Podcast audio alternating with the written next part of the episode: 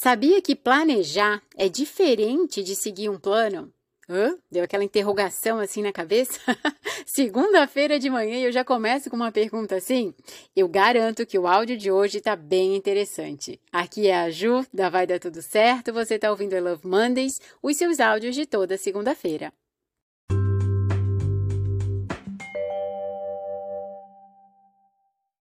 Eu estou trazendo esse assunto hoje aqui porque semana que vem eu vou convidar você para planejar 2024 junto comigo. Vamos fazer isso juntas? E tem muita gente que pensa assim: não, eu vou falar com a Ju, vou contratar e pedir para que ela faça o meu planejamento para o próximo ano. Claro que dá para fazer isso. Aliás, várias empresas fazem isso. Elas chegam com o plano pronto e pedem para a equipe seguir.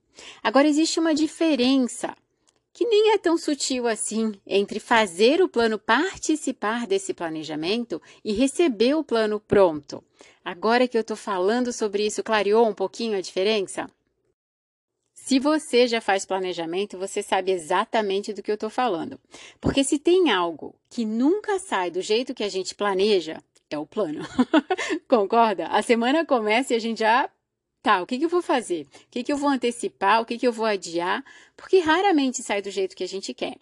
Porém, quando foi você que planejou tudo que está ali, você tem clareza sobre o que você quer e você consegue lidar com esses imprevistos de um jeito mais assertivo, mais tranquilo e muito mais produtivo.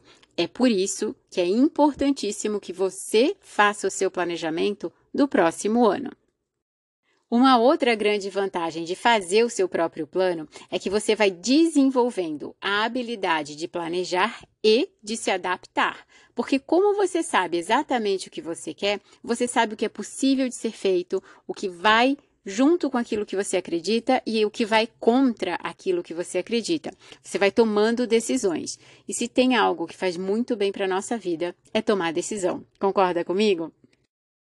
O que você mais desenvolve a fazer um planejamento é a sua autoconfiança. E eu vou trazer agora quatro motivos para você desenvolver a sua autoconfiança. Primeiro, seja qual for o planejamento, curto, médio ou longo prazo, você tem que saber para quê. E clareza de objetivos é poder, melhora sua autoconfiança com certeza. Segundo motivo, você seleciona melhor os seus recursos, as pessoas que podem ajudar, as pessoas que não cabem nesse projeto especificamente, e claro que você vai se sentindo melhor. Terceiro motivo, você usa com muito mais estratégica o seu tempo. Dá para fazer uma pausa agora? Posso incluir uma pausa no fim de semana? O que eu posso antecipar? O que eu já posso começar de manhã cedo, o que eu posso deixar para de noite, é muito bom decidir o que você está fazendo e quando você vai fazer. Certeza absoluta de maior autoconfiança. E o quarto último motivo, você cria uma base que você vai usar para se autoavaliar. E tem coisa melhor do que avaliar sua performance? Porque, em primeiro lugar, você está performando. E isso é muito bom. É no movimento que a gente ganha motivação, que a gente desenvolve disciplina e que a gente cria consistência.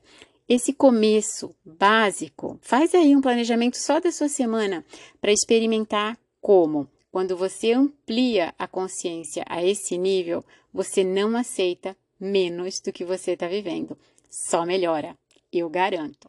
Então participa comigo, próxima semana tem um planejamento ou estratégias de como fazer o seu planejamento para 2024. Quer participar? Manda uma mensagem para a gente aqui, de volta se você está recebendo áudio pelo WhatsApp, ou deixe um comentário aqui, seja qual for a plataforma que você está ouvindo, que a gente vai entrar em contato e encaminhar para você estratégias simples, mas que eu tenho certeza que garantem total resultado para o seu próximo ano. Espero que você tenha uma excelente segunda-feira, uma ótima semana e até a próxima segunda.